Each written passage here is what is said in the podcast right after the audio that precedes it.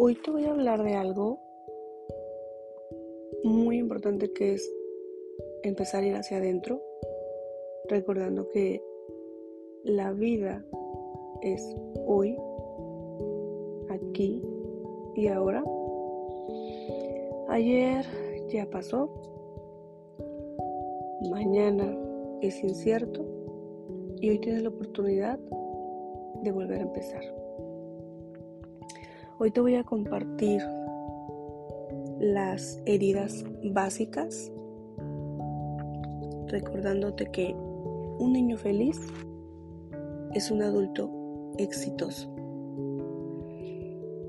Y te voy a hablar de estas cinco heridas básicas para que reflexionemos desde dónde decidimos, porque la mayoría de las decisiones son emocionales.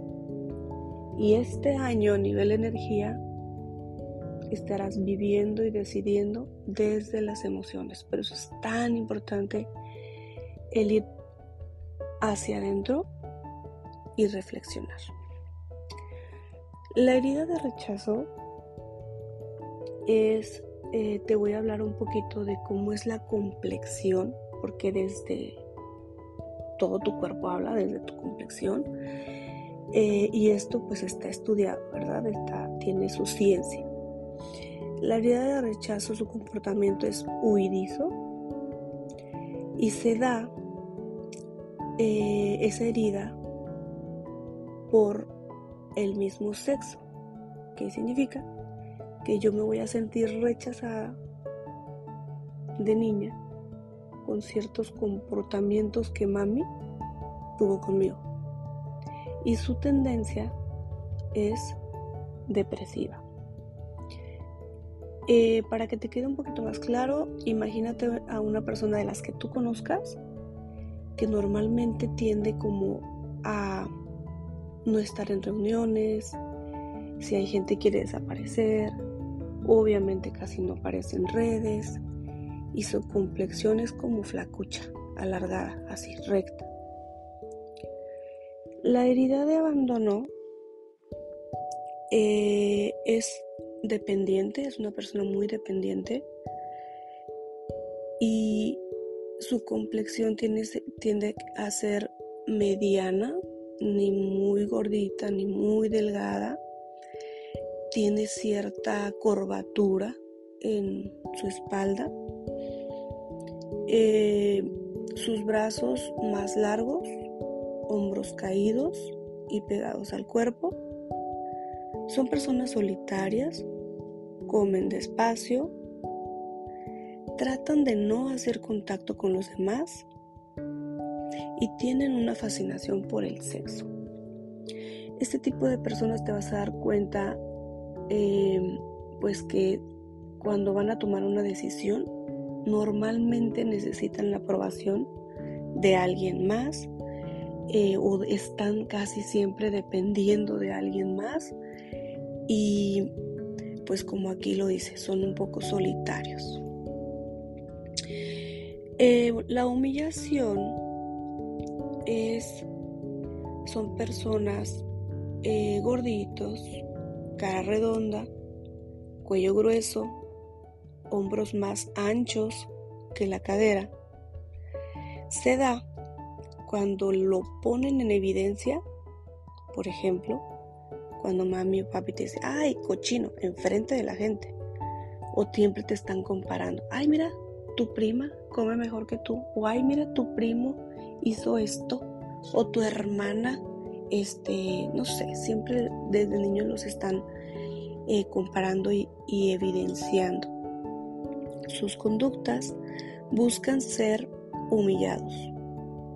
Normalmente, esta herida la hace mamá. Y yo lo veo mucho, por ejemplo, en el caso de niños. O sea, yo estoy así reuniones y así niños así como gorditos, bonitos.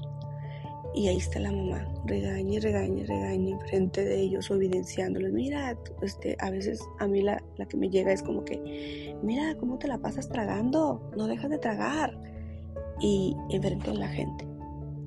Su diálogo interno es o puede ser, soy una basura, no lo merezco, son personas que no se sienten merecedoras, no es para mí y siempre trata de ayudar a los demás. De hecho, este tipo de personas siempre están para los demás, menos para sí mismos.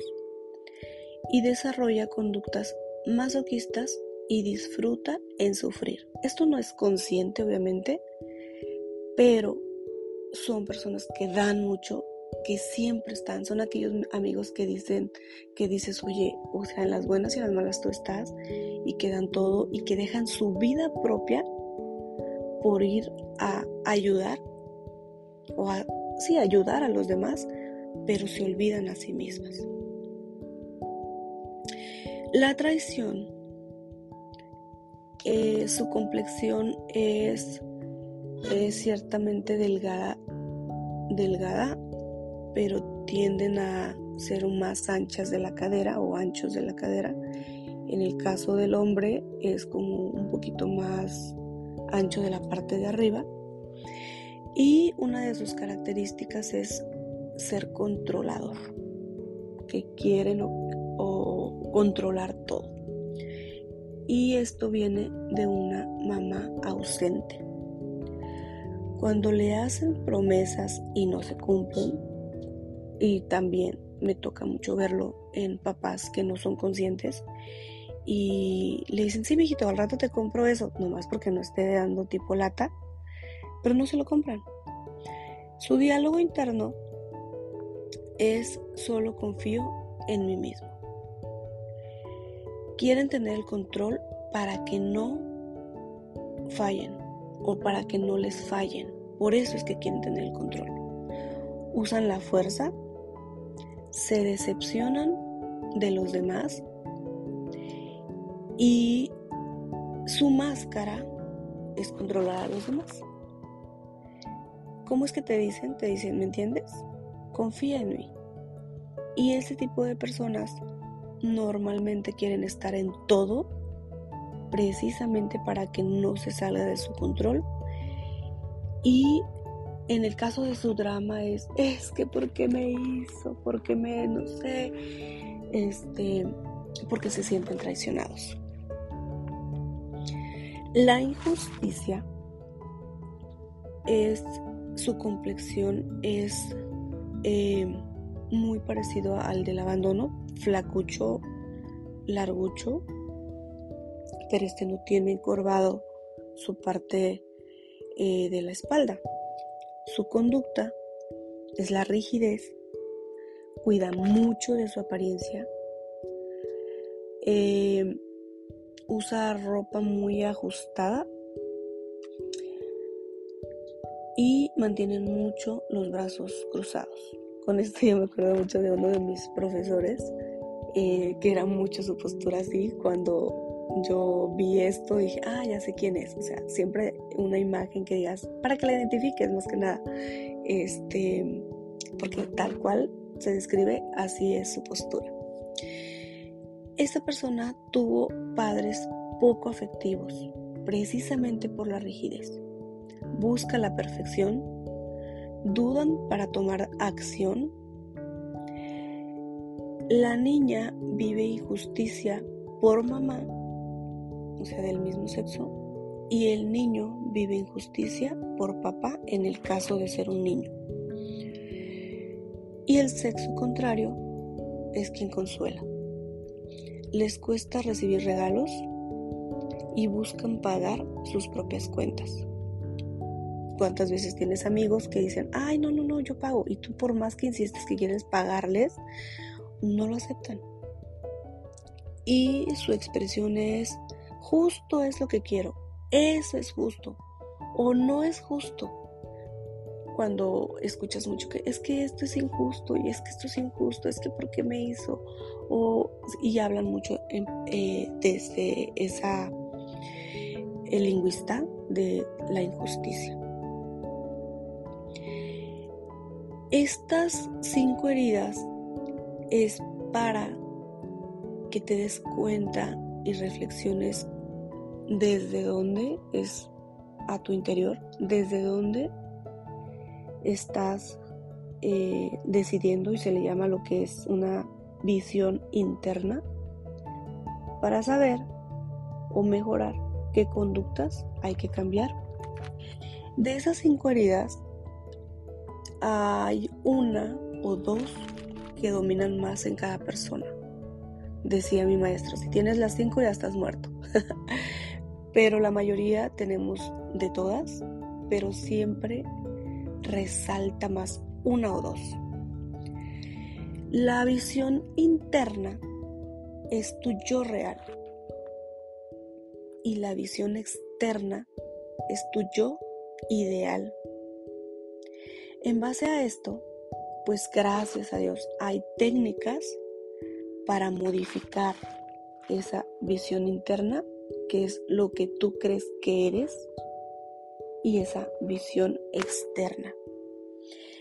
Y esto es súper importante que lo analices para que vayas descubriendo desde dónde estás decidiendo. Yo me acuerdo mucho que cuando yo las analicé, porque hay más profundidad en cada una, desde cómo hablas, desde cómo vistes, este, qué canal de comunicación tienen y todo esto, o tenemos, pues la verdad yo fue la primera vez que yo volteé a verme mi complexión en el espejo. Y dije, wow, o sea, descubrí cuál era lo, de esas características que tenemos, qué era lo que más me dolía. Y no te voy a mentir, todavía sé que sigo sanando, que tengo que sanar y es la vida, está bien.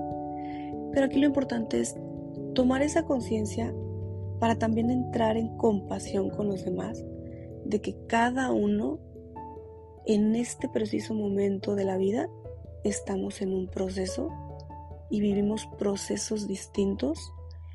Y lo que te decía en el capítulo anterior de el mapa no es el territorio, es precisamente también esto, que una persona que vivió injusticia no va a tomar igual un hecho que una persona que vivió eh, el abandono, por ejemplo, o la humillación. Y aquí es entrar en esa compasión de que lo que tú ves es solamente una visión también interna y que mucho de lo que hablas de los demás es una proyección. ¿Cómo podemos equilibrarlo? Bueno, reconociendo que en algún momento de nuestra vida nosotros también fuimos así, de esa de ese pequeñas cosas de otras personas que dicen, ay, es que se me cae gordo porque es bien presumido. Reconoce que en algún momento de tu vida también presumiste. O tal vez la admiración. Reconoce que eso que tiene esa persona que tú admiras, eres tú mismo pero con la diferencia de que tú todavía no te reconoces. Y así, es bien bonito el recordar y el reconocernos, porque desde ahí empieza el cambio. Nos vemos en la próxima. Bendiciones.